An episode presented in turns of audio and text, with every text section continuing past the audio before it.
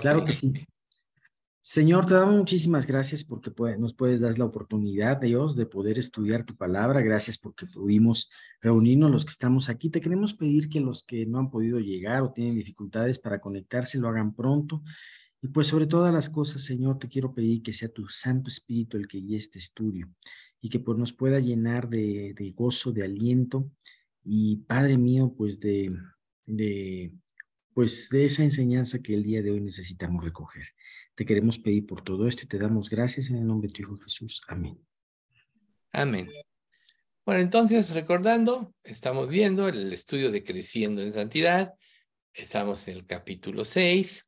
Y la vez pasada prácticamente vimos la introducción.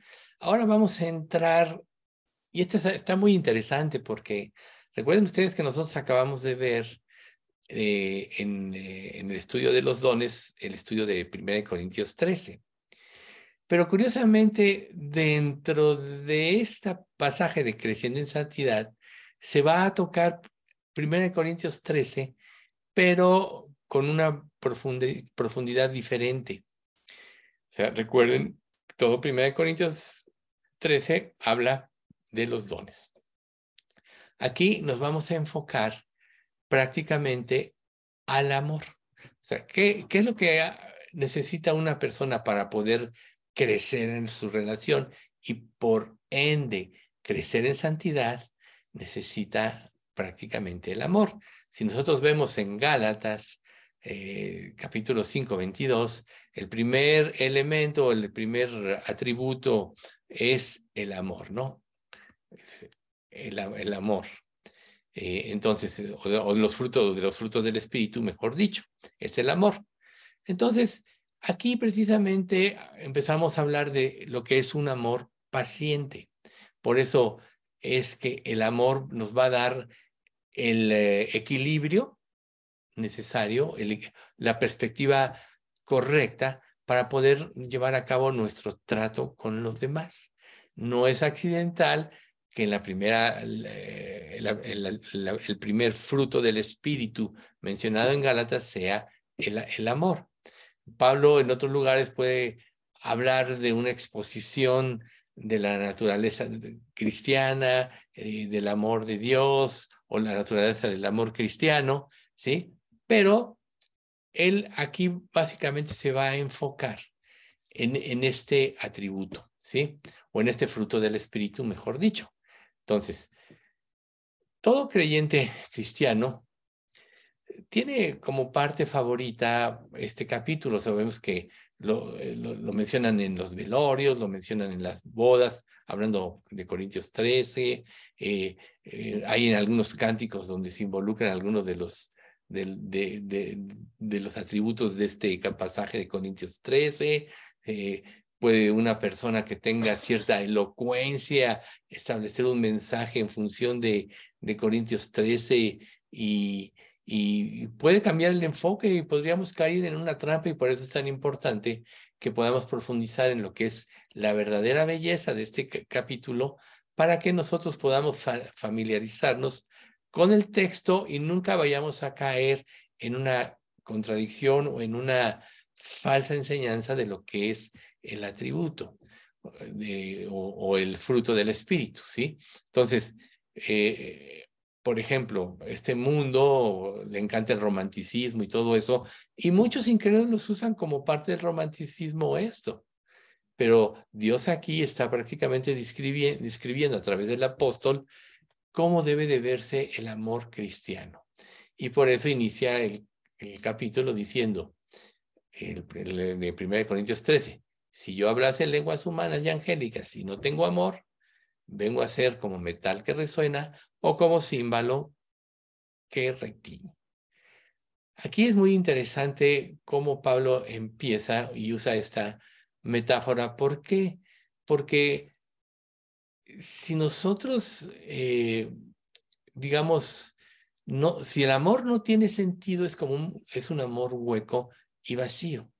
Quizá una persona, un elocuente, un predicador, pueda eh, en un sentido, elevar las emociones de un, de un, de un público, ¿sí? Y muchos puedan aplaudirlo y todo eso, pero la verdad es que muchos, pocos mejor dicho, llegan a entender en forma particular la grandeza de lo que es el amor que prácticamente mueve todas las cosas.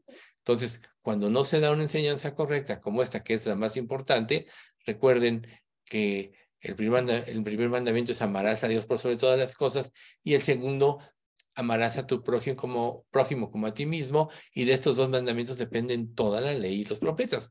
Por tanto, el amor es la base de todo. Entonces, cuando no se da el sentido correcto, tú puedes quedar hipnotizado en una audiencia porque una persona dinámicamente lo estructura, etcétera, pero salir sin vida. Es como los himnos, ¿no? La, gente puede emocionarse, puede llegar a un éxtasis en, el canto de, himnos, pero si el Espíritu Santo no está actuando, si no se da la palabra como debe de darse, o sea, no se enseña la palabra como tal, salen vacíos y huecos y, salen sin un cambio eh, interno permanente. Solo fue el momento de emoción, llegaste a un éxtasis y saliste. Igual, el diablo, recuerden que es el imitador de todas las cosas de Dios, puede hablar eh, del amor, puede emocionar a un público y la gente sí, sí, sí, vamos a amar, pero salen y no cambian. ¿Por qué? Porque ese amor solo lo puede transmitir Dios. Por eso Pablo acá aclara que la elocuencia no puede trascender en su majestad porque puede carecer del amor por más bien estructurado que esté algo. Dicho de otras palabras, o más simple. Una persona puede decir palabras hermosas, puede hablar muy bonito del amor, pero ser un, un amor vacío y hueco.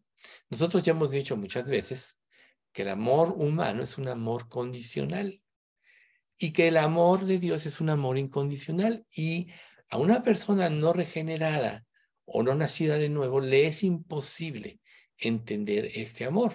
No, no menos hoy estaba yo platicando con una persona, con, una, con un inmunólogo, y él me cuestionaba esta cuestión del, de, del amor. Y yo le decía, es que el amor todo lo da. En cambio, el amor humano todo lo demanda. Y, como que no me entendía, pues porque es un incrédulo y eso me permitió de darle otros principios u otros pasajes para poder entender la verdad y total, pues no. La se empezó a defender, etcétera, de acuerdo a sus conceptos, pero esa es la prueba o la evidencia de que prácticamente, si no es a, partir de Dios, no se puede entender, o si no se da el enfoque correcto que dicen las escrituras, va a ser muy difícil que nosotros entendamos la grandeza de este amor. Podríamos decir que es como ruido a los oídos, si no va acompañada la vida de una, de, una virtud. O sea, el amor vacío es hueco. El amor acompañado o producido por el Espíritu Santo es el sentido verdadero del amor. Entonces, Pablo empieza, continúa con 1 Corintios diciendo, y si tuviese profecía y entregase todos, todos, si entendiese todos los misterios y toda la ciencia, y si, si tuviese toda la fe de manera que trasladase los montes y no tengo amor, nada soy. ¿De qué habla esto? De una vida piadosa, de una vida de obras, pero de una vida vacía, sin Dios. ¿Sí? Una, una persona puede tener una buena intención y puede hacer grandes cosas como este, una persona que discierne y entiende cosas, pues va a ser superior a otras que no entienden. Una persona que está dispuesto a, eh, a, a una mover montañas por una fe muy grande, pero sin el amor, como dice aquí el pasaje, no es nada. O sea, si no hay la intervención de Dios y del Espíritu Santo, entonces siempre vamos a disertar sobre las cualidades o capacidades que Dios quiere darnos a través de este amor. O sea, este amor es esencial en la vida cristiana y no tenemos mérito para reclamarlo, sino es algo que Dios nos otorga. Por tanto, podemos tener conocimiento de la palabra, por ejemplo, hablando de nosotros. Podemos tener educación. Podemos llevar una vida recta en todos los, en todos los sentidos. Pero si no hay amor, en un sentido, no va a haber un cambio de esencia. Recuerden, el cumplimiento de la ley es el amor, ¿no? Como Gálatas, ¿eh? porque en Cristo Jesús ni la circuncisión vale algo, ni la incircuncisión, sino la fe que obra por el amor. Y entonces, por eso, Pablo continúa entonces aquí con los versículos 3 y 4 de Corintios diciendo, y has sufrido, y has tenido paciencia, y perdón, no es Corintios, es Apocalipsis 2, 3 y 4, hablando de Éfeso, y has sufrido, y has tenido paciencia, y has trabajado arduamente por amor de mi nombre, y no has desmayado, pero tengo contra ti que has dejado tu primer amor. Pues aquí vemos a la iglesia de Éfeso, una gran iglesia probada, eh, vivía en la doctrina, desenmascarada a líderes, y aún habla de que has trabajado arduamente por amor de mi nombre. Fíjense, qué interesante. Pero tengo contra ti que has dejado tu primer amor. ¿Qué quiere decir? Que aún tú puedes pensar que estás trabajando para Cristo por amor de su nombre, pero has perdido esta relación con Dios que es la base de la vida cristiana. O sea, ¿qué significa el primer amor? Que Dios está en primer lugar en tu vida. No nada más de tus acciones o de tus obras, sino de tus anhelos, de tus emociones, de, de, tus, los objetivos de tu vida, etcétera. Entonces, seguramente y sin duda, Pablo era un erudito en su tiempo, de acuerdo a lo que él había estudiado. Recuerden, hebreo de hebreos, conforme la ley fariseo, intachable en todas las cosas, ¿sí? O sea, era, estaba educado. Para que nos demos una idea, a los 21 años, Pablo tenía el equivalente a dos doctorados de lo que conocemos en la, en la actualidad en cuanto a su grado de conocimiento.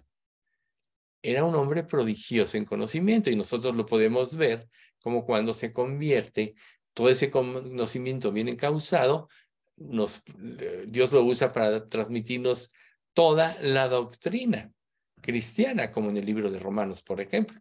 El libro de Romanos es un maravilloso libro, totalmente doctrinal y totalmente inspirado por Dios.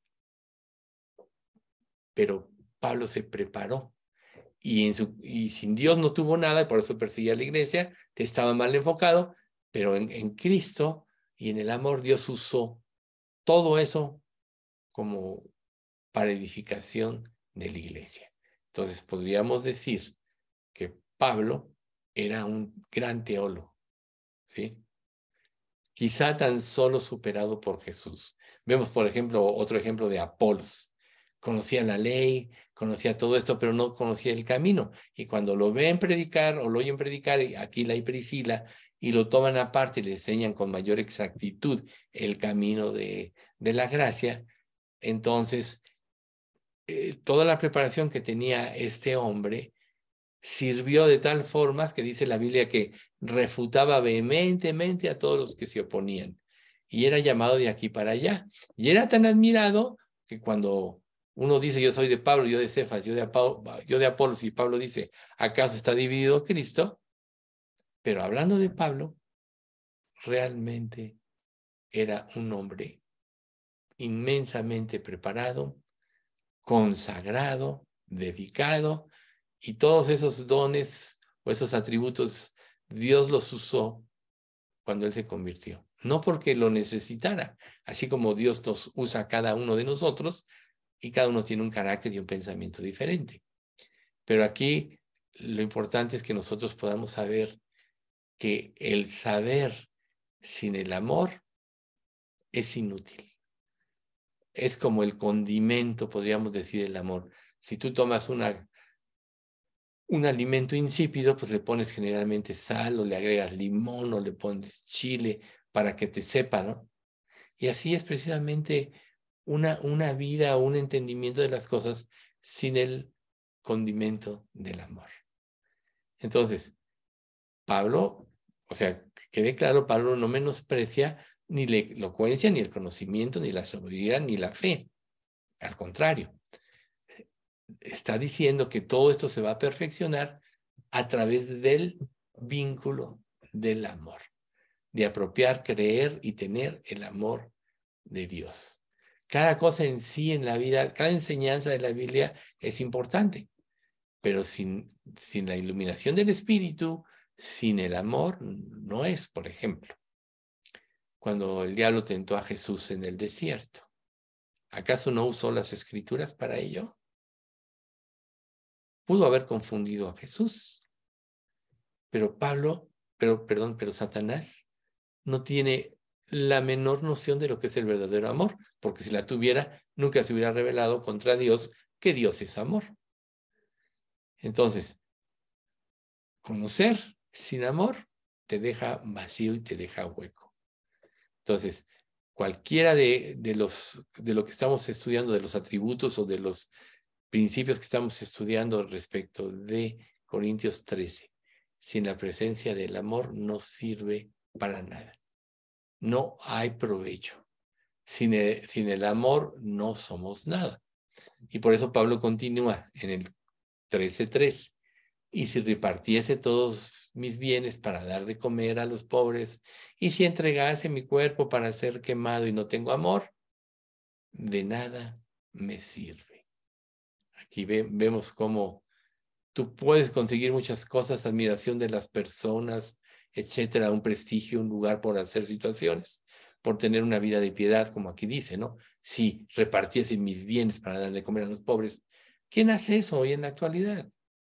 Nadie o casi nadie. ¿Quién da su vida por algo?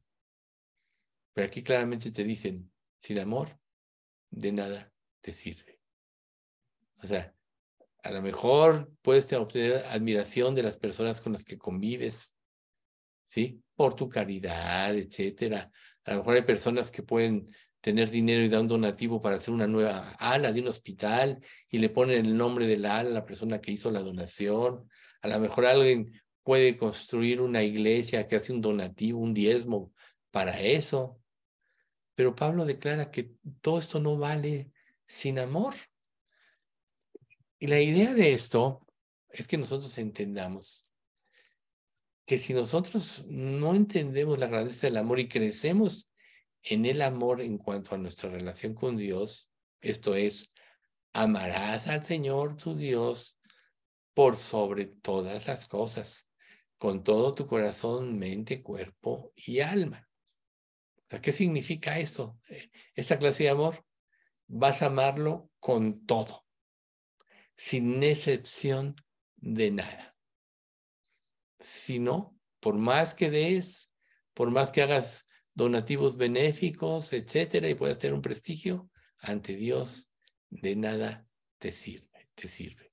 Entonces, por eso aquí hace el, hincapié de si entregase mi cuerpo para ser quemado, porque alguien puede hacerlo incluso sin amor.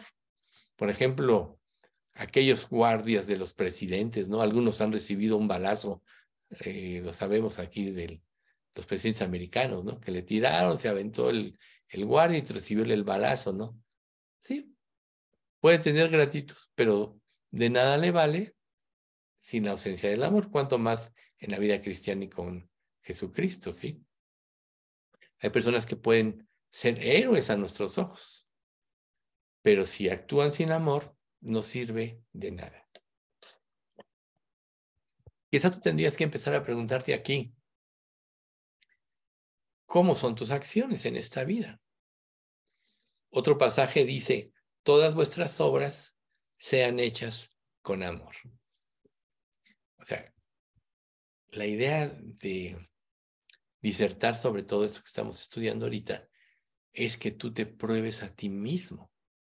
¿Qué está moviendo tu vida? A lo mejor te crees un buen cristiano porque oras. A lo mejor te crees un magnífico creyente porque no fallas a los estudios porque cada día lees la Biblia y no fallas, porque oras cada día, porque te hincas al orar. Pero si, si todo esto carece de amor, aquí, estamos, aquí claramente está diciendo que de nada te sirve. Entonces, todo esto que estamos viendo ahorita es como una introducción a lo que se quiere exponer y Pablo nos quiere dar. Nos está indicando que el principio del amor es lo que tiene más importancia en la vida cristiana. sin amor, nada soy. De nada me sirve sin amor. Y volvemos a recordar que en Gálatas 5:22 el amor ocupa el primer lugar, porque del amor descienden todas las cosas. Todo lo que sigue es una manifestación externa de la realidad y la presencia del amor auténtico. O sea, todo se deriva, dicho de otra manera, del amor. Por eso es que sin amor, si no hay amor, nada somos. Si no hay amor, todo se deriva mal porque no tiene el elemento crucial. ¿Acaso no dice la palabra de Dios que Dios es amor? Claro que sí. Por tanto, si tú tienes un amor genuino por Dios, también serán puros tu paz, tu gozo, etcétera, porque no habrá nada que los estorba. ¿Por qué? Si dice la Biblia que el amor cubrirá multitud de pecados, quiere decir que el amor verdadero, cuando tú lo recibes, trae santificación, trae pureza, eh, te limpia de la mala conciencia, y esa es la única manera de relacionarse con Dios. Recuerden que Adán y Eva, en cuanto pecaron, perdieron esa relación de estrecha con su creador. Y aunque Dios todavía les habló para enfrentarlos, ¿dónde estás tú? Y primero les habló y se escondieron, pero luego le dijo, ¿dónde estás tú? Tuvimos miedo, por eso nos escondimos. Ya hemos dicho mucho esto, ¿no? Y se justificaron al cubrirse con las hojas de, de higuera, etcétera, ¿no? Entonces, el amor es la base de todo y todos los frutos de Gálatas 5, 22 y 23 no son más que una consecuencia manifiesta del verdadero amor cristiano. Entonces, lo que Dios quiere que hoy pongamos atención es cómo está la calidad de nuestras obras. ¿Cómo podemos nosotros realmente adorar correctamente o servir a Dios de manera que Dios no nos diga, como le dijo a Éfeso, tienes muchas obras, pero has dejado tu primer amor. El primer amor debe ser la motivación principal de la vida cristiana día tras día, momento tras momento. Por eso es que Jesús, siendo, dice un pasaje, siendo muy de madrugada, siendo muy temprano, se levantó a orar. Siempre lo primero era Dios. Si para nosotros lo primero eh, es Dios, también va a estructurar nuestra mente de esta manera adecuada. Y si nosotros le amamos, le, le, confiamos en Él como debe ser, entonces automáticamente va a fluir a, a través de nosotros su carácter. ¿Y cuál es el principal atributo de su carácter? El amor. ¿Sí? Entonces, recuerden, el amor, Romanos 13:10, no hace mal al prójimo. ¿Cómo está tu vida con los demás? Así que el cumplimiento de la ley es el amor. O sea, piensas más de, de alguien, a lo mejor no has hecho nada, pero el hecho de pensar mal de alguien, ¿acaso no cambia tu actitud hacia ese alguien? Y si estás pensando mal, estás actuando conforme al amor. Por eso es que lo que vamos a ver a continuación es, que de alguna manera el amor es sufrido, pero nuestra parte siempre, es todas vuestras cosas sean hechas con amor. O como dice Gálatas 5:14, porque toda la ley en esta sola palabra se cumple. Amarás a tu prójimo como a ti mismo. Y claro que tenemos el concepto en nuestra mente. ¿No acaso muchas veces hemos comentado que amar a tu prójimo como, como a ti mismo significa no le hagas nada a nadie que no te gustaría que te hicieran o haz a otros como quieres que te hagan, lo hemos dicho muchas veces. Pero en nuestra conducta cotidiana, ¿realmente actuamos de esta manera? Por eso es tan importante el amor y por eso se le está dedicando este tiempo a la luz de la epístola o del, o del capítulo del amor. ¿Sí? Podríamos decir que el amor es el impulsor subyacente, que quiere decir que está detrás de la justicia. Toda verdadera virtud fluye del amor. Entonces, vuélvete a preguntar, ¿cómo está tu amor? A lo mejor es fácil amar a quien te ama, ser amable con quien es amable contigo. Pero ¿qué pasa con los difíciles de tratar? ¿Qué pasa con personas como las que les platicaba que yo hablé hoy? Hablé hoy que se empezó a defender y empezó a sacar argumentos de aquí para allá, empezó a sacar su filosofía.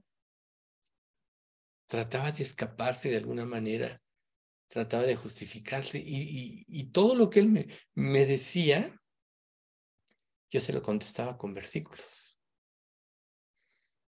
Pero su actitud de ninguna manera me puso a mí ni enojado, ni impaciente. Yo solo pensaba, es ciego. Y si Dios me puso para hablarle, que Dios ilumine su mente. Inclusive después me quedé orando ahí por él, ¿no? Pero a veces no es agradable. Pero cuando tú tienes el amor de Dios, bueno, volvemos a repetir este versículo de, de, de, segunda de Pedro, ¿no? Quien cuando le maldecían, no, mal, no, no respondía con maldición. Cuando padecía, no amenazaba, sino que encomendaba su alma al que juzga justamente. Entonces ahí está. Jesús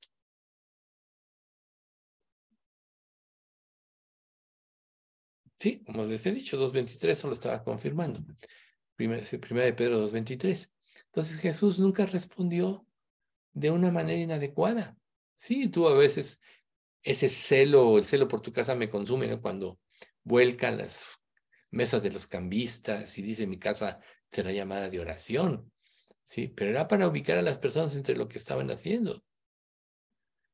Entonces, por eso Jesús, él mismo dice que de los dos mandamientos más importantes, amar a Dios y amar a tu prójimo, ¿sí? Amarás al Señor con todo tu corazón y con toda tu alma y con toda tu mente. Y amarás a tu prójimo como a ti mismo. Entonces,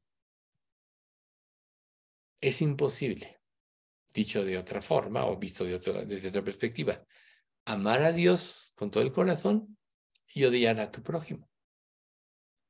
Y eso te lo dice primero de Juan 4:20.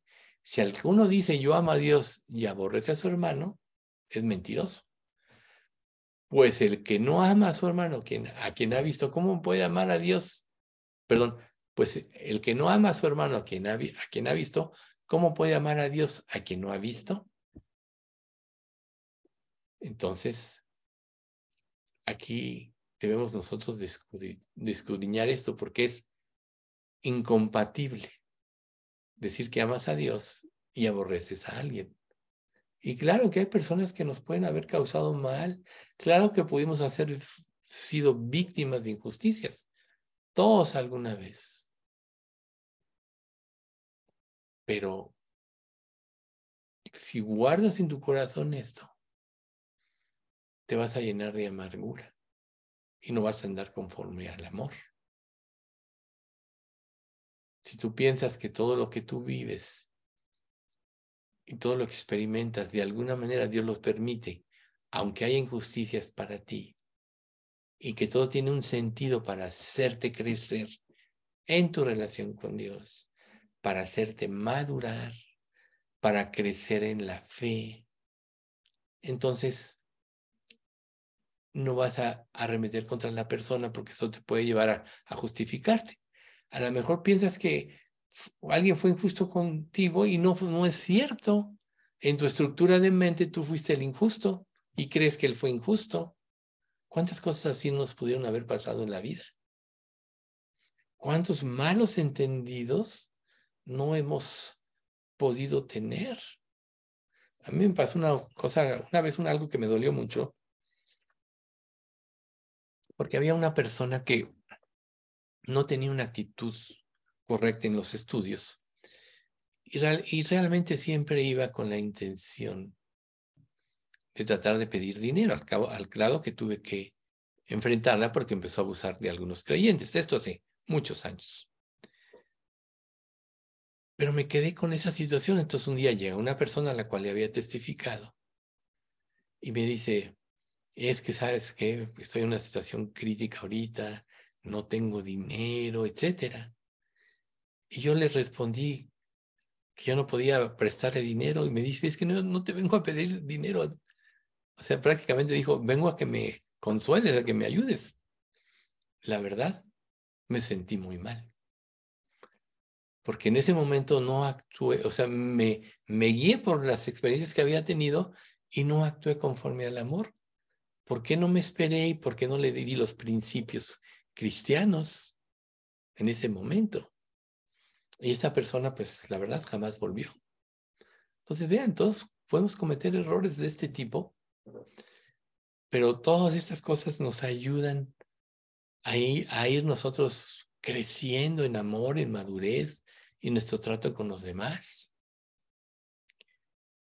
Y, y, sin, y sin lugar a dudas, como decíamos, o sea, que las obras humanas sin amor o, no, no producidas por el amor de Dios, pues no, no son compatibles porque todas vuestras cosas sean eh, hechas por amor. Podríamos decirlo de otra manera.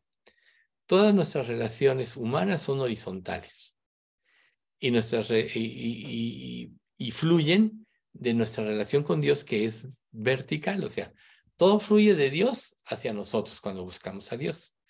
Y si fluyen de Dios hacia nosotros, nosotros estamos en la actitud correcta ante nuestro prójimo. Es lo que quiere decir esta, frase, ¿no? Entonces, si todo fluye de Dios, lo más importante, antes que hacer nada, es afirmarnos en el amor. ¿Cómo te puedes afirmar en el amor? Primero, creyendo lo que Dios dice, no dudando de Dios en cuanto a lo que vives y experimentas, si es que ya pusiste tu vida en las manos de Dios, si es que ya naciste de nuevo. Y ya que pusiste en la perspectiva correcta todas estas cosas, entonces estás listo para tratar con los demás. Mientras no estés lleno de confianza del amor de Dios, mientras no hagas todas las cosas por amor a Dios, mientras dejes de cuestionar, o, mientras, mejor dicho, mientras sigas cuestionando a Dios eh, respecto de lo que vives y lo que te pasa, nunca vas a poder ser un, un instrumento agudo o filoso para Dios, para atraer a otros a Cristo. Sabemos que ninguno de nosotros puede convencer a nadie de las cosas de Dios. Dios nos usa, pero nuestra parte es pulirnos, es limpiarnos, es prepararnos, ¿no? Si, por ejemplo, a ti, a ti te dicen, oye, mañana vas a tener una cita con el presidente de la República. Yo diría, sin ánimo de menospreciar a nuestro presidente, por supuesto, yo diría que lo, mínimo que, que, tienes que hacer es que te pones, te, te, te aseas, te peinas, boleas tus zapatos, te pones un traje, quizá el mejor, vas a ver al presidente de la República. ¿No sería lo lógico pensar esto? Claro que sí. ¿Cómo te presentas cuando vas ante, Dios? Cada día. Sucio, o sea, lleno de pecados, lleno de resentimientos, lleno de reclamos. ¿Ven ustedes? Eso es, eso es, podríamos llamar, decir que estás desenfocado. Pero si nosotros nos concentramos en el amor de Dios, entonces nuestra vida cristiana, nuestra ética cristiana será correcta. El cultivo de del desarrollo de nuestro amor será correcto. Por eso Dios debe estar en primer lugar. Entonces, por eso yo les decía que aquí en esa parte que empezamos a analizar de Corintios, aquí el enfoque es el amor, no los dones. Y claro que los dones son correctos, claro que el amor es correcto, pero el amor es el principio de todo. Y es lo que Dios quiere que entendamos a través de este estudio. lo que es el verdadero amor. ¿Sí? Lo que, la, importancia extraordinaria que tiene que lo apropiemos y que lo vivamos. Tú podrías responder alguna de estas, responderte alguna de estas preguntas. ¿Qué aspecto tiene el amor genuino? ¿Cuál es su naturaleza? ¿Cómo se manifiesta? Están bien planteadas estas preguntas, ¿no? O sea, ¿cuál es el aspecto del amor divino? Si es algo que no es tangible, ¿no? ¿Cuál es su naturaleza? Bueno, sabemos que está relacionada con Dios. Dios es amor. ¿Y cómo se manifiesta? Pues a través de Jesucristo, diríamos, ¿no? O sea, yo estoy dando las respuestas. Pero si tú tomas aisladamente estos cuestionamientos, sí te pones a, a girar. Y podemos imaginarnos muchas cosas. Pero no se trata de imaginar, sino de llenar tu mente de los principios de la palabra y que la misma palabra sea las respuestas. Es como lo que les platico de esta experiencia que tuve hoy. Todo lo que me decía, yo se lo respondía con versículos de la Biblia. O sea, en un sentido, se vio encajonada esta persona. Y aunque se salió por la tangente, si nos acordamos de un pasaje que dice, así será mi palabra que sale de mi boca no volverá a mí vacía, sino que hará lo que yo quiero y será prosperada en aquello para que la envíe. Le envié. Entonces, ¿cómo podríamos, eh, en este ejemplo que yo ya les puse, pues lo, estoy usando porque ya lo expuse, ¿cómo podríamos pensar en el amor? Si yo pienso en mí mismo, decir, este, este hombre me menospreció, eh, no se portó grosero ni mucho menos, fue muy decente, pero este, me desdijo en todo lo que yo dije, sacó sus argumentos, me pude haber llenado de indignación y de resentimiento. Sin embargo, yo lo vi de otra manera. Es un hombre natural que no percibe las cosas que son del Espíritu de Dios. O sea, ese es el sentido del amor. Tratar de no perder de visión lo que Dios le llevó a dar a su Hijo Jesucristo por toda la humanidad. No podemos perder la paciencia. Por eso es que esta parte de, eh, como comenzamos el estudio, de, eh, del amor es paciente, tiene mucho que ver. ¿sí? Y ahí está 1 Corintios 13, 4. El amor es sufrido, pero es benigno. Y alguna otra versión, que es la Reina Valera Antigua 2015, lo traduce así, el amor tiene paciencia. Fíjate, el amor es sufrido. Otra traducción es el amor tiene paciencia. Ahí está el ejemplo. Si tú pierdes el objetivo, prácticamente perdiste el rumbo si te das cuenta. Entonces, todo lo que hacemos en la vida tiene que ver con la salvación de las personas o tiene que ver con la edificación en cuanto a creyentes, ¿no? O tiene que ver con el ejemplo o tiene que ver con mostrar a Cristo como realmente es. Y cualquier falla en nosotros respecto de esto, hablando primordialmente del amor, estamos presentando a un Cristo falso, porque Dios es amor. ¿Te dan cuenta qué importante es? Yo espero que de aquí, de, o sea, de este estudio, puedan cuestionarse muchas cosas y escudriñar sus vidas, no nada más ahorita a través de esta exhortación, sino cada día de sus vidas. Que te cuestiones qué es lo que me mueve a hacer lo que estoy haciendo. Déjame pensar.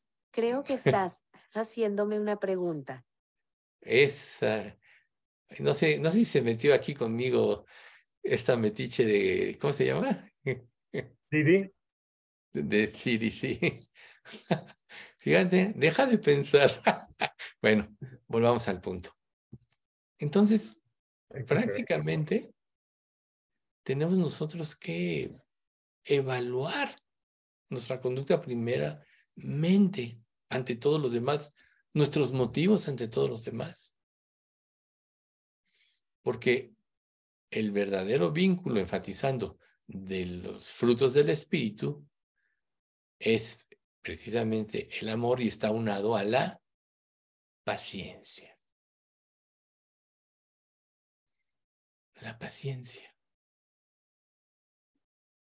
A veces tú mismo eres impaciente contigo mismo. ¿Quién no se ha dicho? Ya volviste a lo mismo. Ya la volviste a, ya volviste a regarla, ¿no? Yo sí me lo he dicho. Claro que sí. Cuando cometes errores. Y sobre todo que son repetitivos, ¿no? Pero aún en ese aspecto, tienes que concentrarte o centrarte o, o derivar las cosas al amor. Dime una cosa, por ejemplo, hablando del amor, en cuanto a tus errores. Si Dios ya te perdonó todos tus pecados, y eso no es para que justifiques tus pecados, advierto. Si Dios ya te perdonó todos tus pecados, y tú cometes un error, un pecado, en lugar de autojuzgarte o recriminarte, pues ve a Cristo y pídele perdón. Porque si tú te autojuzgas, de alguna manera estás menospreciando el juicio de Cristo que ya pagó por ti. Por eso Pablo dice que ni aún él se juzga a sí mismo. Se juzgaba a sí mismo. ¿Ven ustedes? Entonces nosotros solo tenemos que encauzarlo al amor que propició que Dios diera a su Hijo por nosotros. Entonces, aquí Pablo está ensalzando con toda claridad la presencia del amor como la parte primordial de los frutos del Espíritu. Y lo vuelvo a enfatizar porque es lo que mueve todo. Entonces, si el amor es sufrido o es paciente, podríamos decir que debe ser algo permanente, no nada más en una situación. A lo mejor un día tuviste paciencia una persona, pero llegas en otra circunstancia, inmediatamente caes en otra circunstancia y fuiste impaciente. Y te pudiste gloriar porque tuviste paciencia, tuviste una victoria, inmediatamente caes porque tuviste impaciencia con otra persona. A lo mejor tuviste paciencia con alguien, con alguien que te cae bien, bien y no te hizo mala, nada, y llegas con alguien que te cae mal y tuviste impaciencia porque te cae mal. O sea, eso es una aberración en ti. No está manifestando lo que es el verdadero amor. No es uniforme, no es hacia todos. ¿Sí? Entonces, cuando alguien te ofende o te hace daño, ¿lo rechazas? ¿O sufres tu afrenta y más bien lo encausas hacia la salvación? Solo Dios nos puede guiar, pero el parámetro correcto en nuestras relaciones, aún en nuestros diálogos con los demás, debe ser el amor. Y el amor es lo que nos va a dar paciencia, lo que nos va a dar la visión y la perspectiva correcta.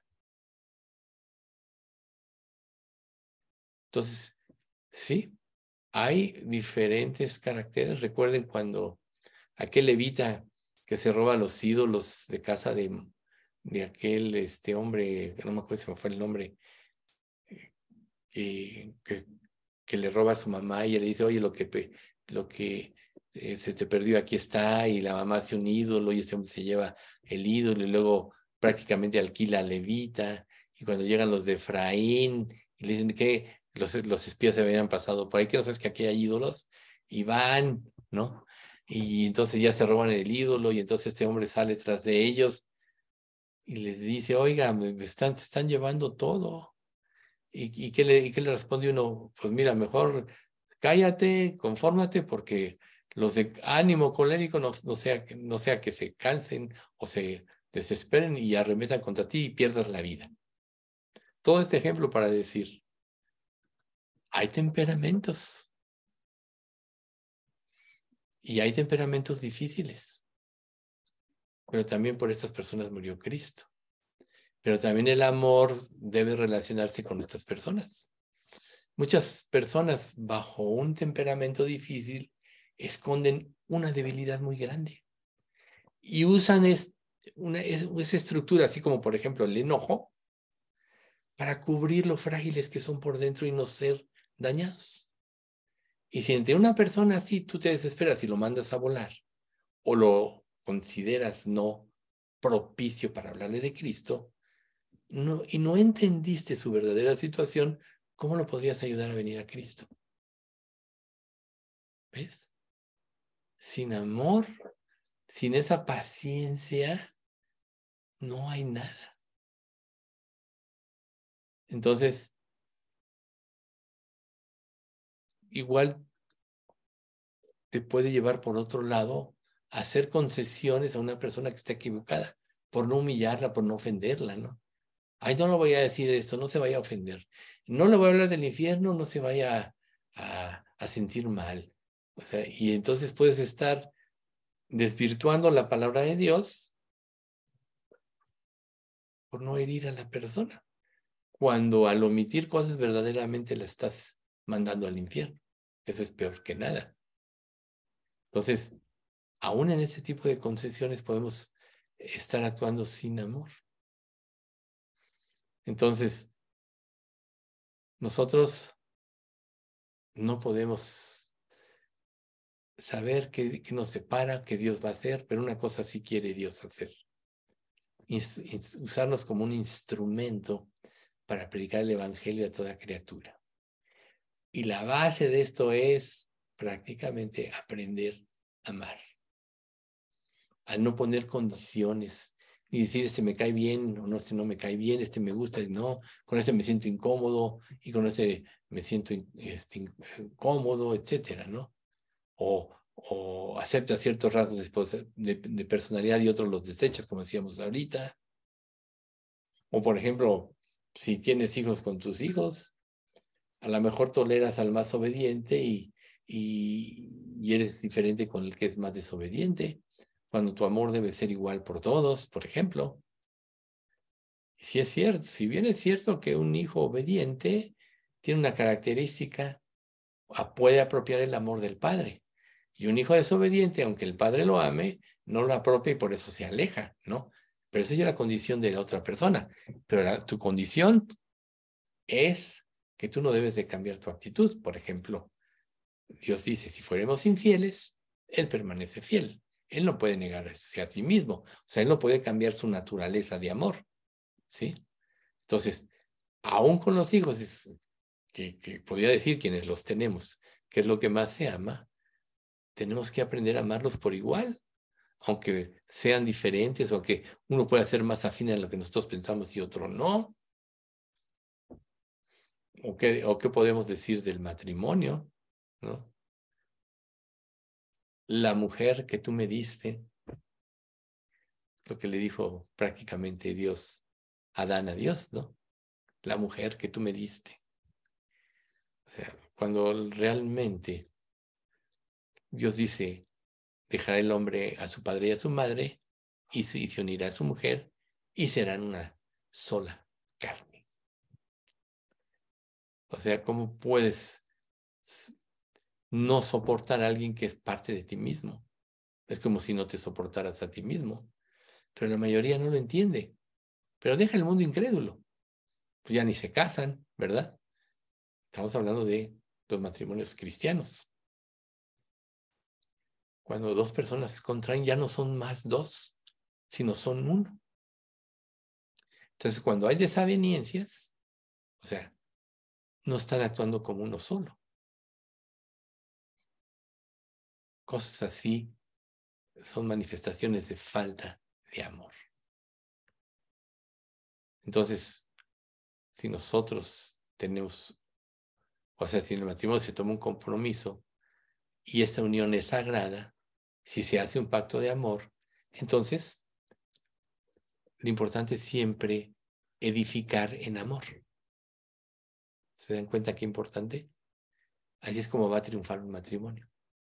edificarse unos a los otros a, amor. Y decían, oye, pero yo sí pongo de todo, pero mi cónyuge no pone de su parte. El amor, dice la Biblia, cubrirá multitud de pecados. El amor cubrirá todas las faltas. Podríamos decir que es falta de amor también. Porque ¿qué sabes tú si tú estás expresando en este sentido el amor a tu manera y tu cónyuge no lo siente? Y por eso reacciona de esta manera. Quiere decir que tú, en tu perspectiva del amor, estás equivocado. ¿Te das cuenta?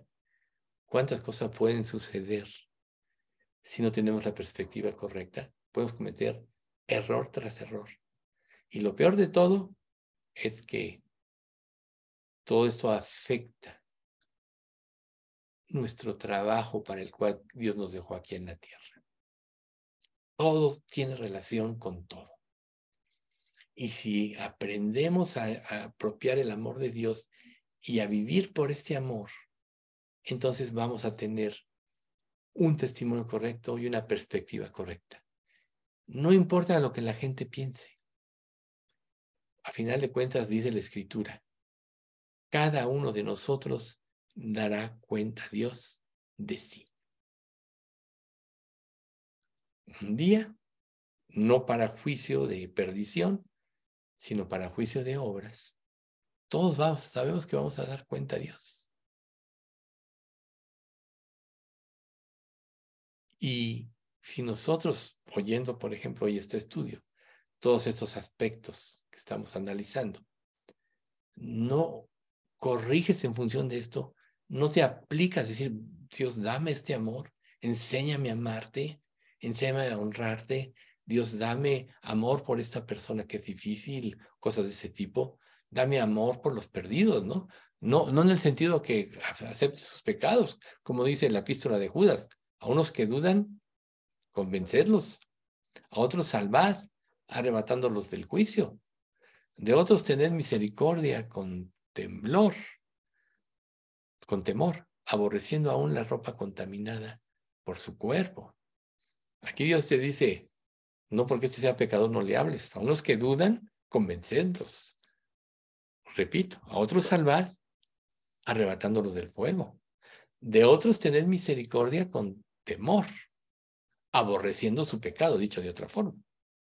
Pero eso no quiere decir que no les vas a testificar. ¿Sí? Entonces, tenemos que aprender, o mejor dicho, tenemos que pedirle a Dios que nos enseñe a amar. ¿Por qué? A lo mejor puedes tener paciencia y tú dices, bueno, la primera vez contaré va una, ¿no? La segunda vez van dos y la tercera se acabó. Eso que muestra impaciencia. Pero si tu amor es paciente o sufrido, como estamos viendo, seguirás amando y aguantando, soportando sobre todo. Sobre todo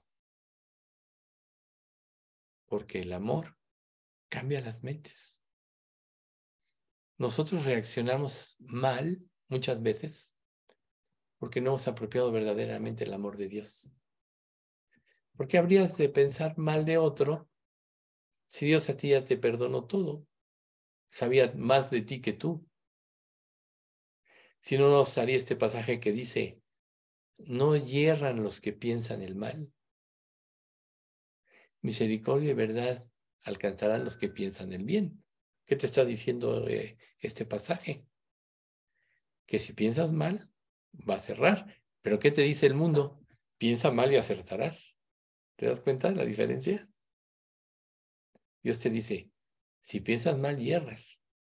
Y a lo mejor hay personas que sí pueden actuar mal contra ti, pero si tú cumples el, propósito de la ley, el del amor, Dios te va a mostrar la mala intención, por supuesto. O sea, Dios es luz, no hay ninguna tinieblas en él, todo lo sabe.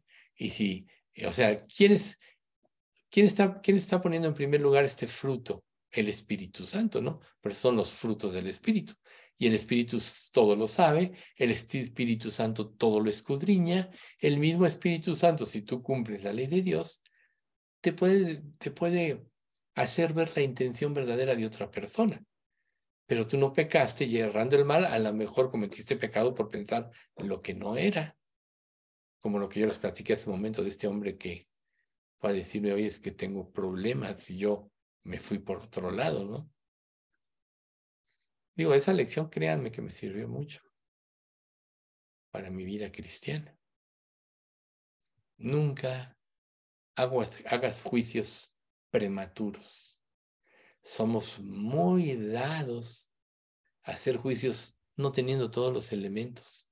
Cuando Dios mismo le decía, por ejemplo, a los levitas y, que juzgaban a Israel, y cuando haya una, este, diferencia entre dos personas, indaguen bien para que den un, un veredicto correcto. Indaguen. ¿no? Y a veces nosotros hacemos juicios superficiales que perjudican la obra de Dios y que solo muestran la falta de amor. A lo mejor un amor humano puede ser sufrido por motivaciones políticas, por indiferencia, por una razón u otra carnal.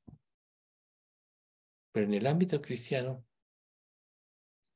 la virtud de ser paciente imita a Cristo. Pablo dijo, sed imitadores de mí como yo lo soy de Cristo.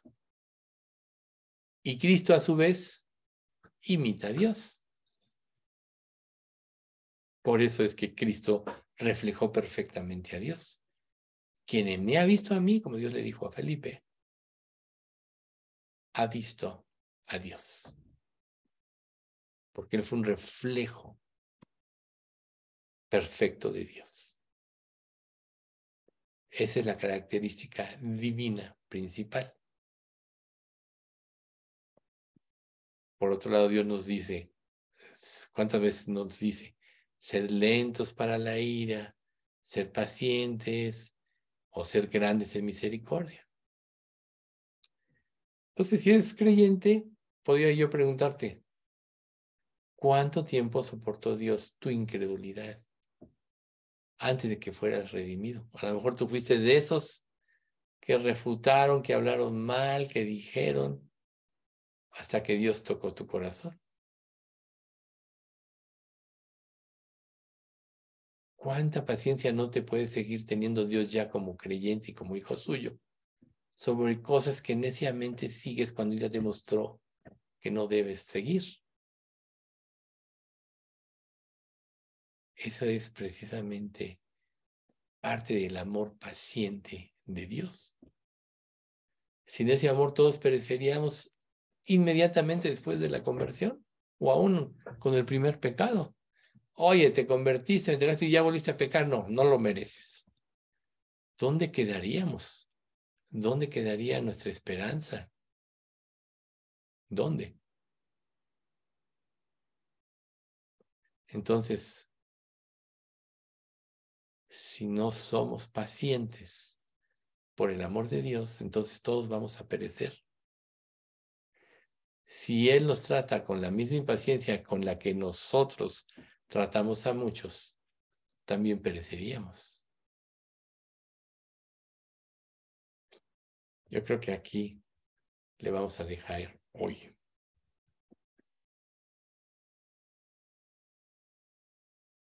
Que Dios nos guarde y nos guíe a esto. Vamos a orar. Padre bendito, te queremos agradecer mucho por este estudio. Gracias por esta introducción al amor en esta perspectiva. Sabemos y entendemos, Padre, que todo procede, todo lo que es verdadero procede del verdadero amor, así que te pedimos, Padre, que primero nos enseñes a apropiar tu amor en forma plena para nuestras vidas y esto nos dé la confianza para actuar. Y una vez que apropiemos este amor, Señor, enséñanos a amar como tú amaste a los demás Llénanos, Padre, de tu Espíritu y que el Espíritu sea el que produzca este amor y la perspectiva correcta en todas las cosas de nuestra vida. Señor, nos ponemos en tus manos y no dejamos de pedirte por Pati López para que tú, Señor, le des la victoria y le, le permitas vencer y tener salud. Por Margarita, que hoy hablamos, me dijo que ya está mejor. Pero, Señor, pues guárdala porque también tiene otro tipo de pruebas. Señor, por todos los demás, te pedimos por nuestra salud espiritual, nuestra salud física, por nuestra consagración y sobre todo, Señor, por la unidad espiritual en nuestra iglesia. Y porque tú traigas, Señor, ese avivamiento en nosotros que tanto te pedimos. Enséñanos a ser guiados en todos por tu Santo Espíritu. Y todo esto te lo pedimos en nombre de Cristo Jesús. Amén.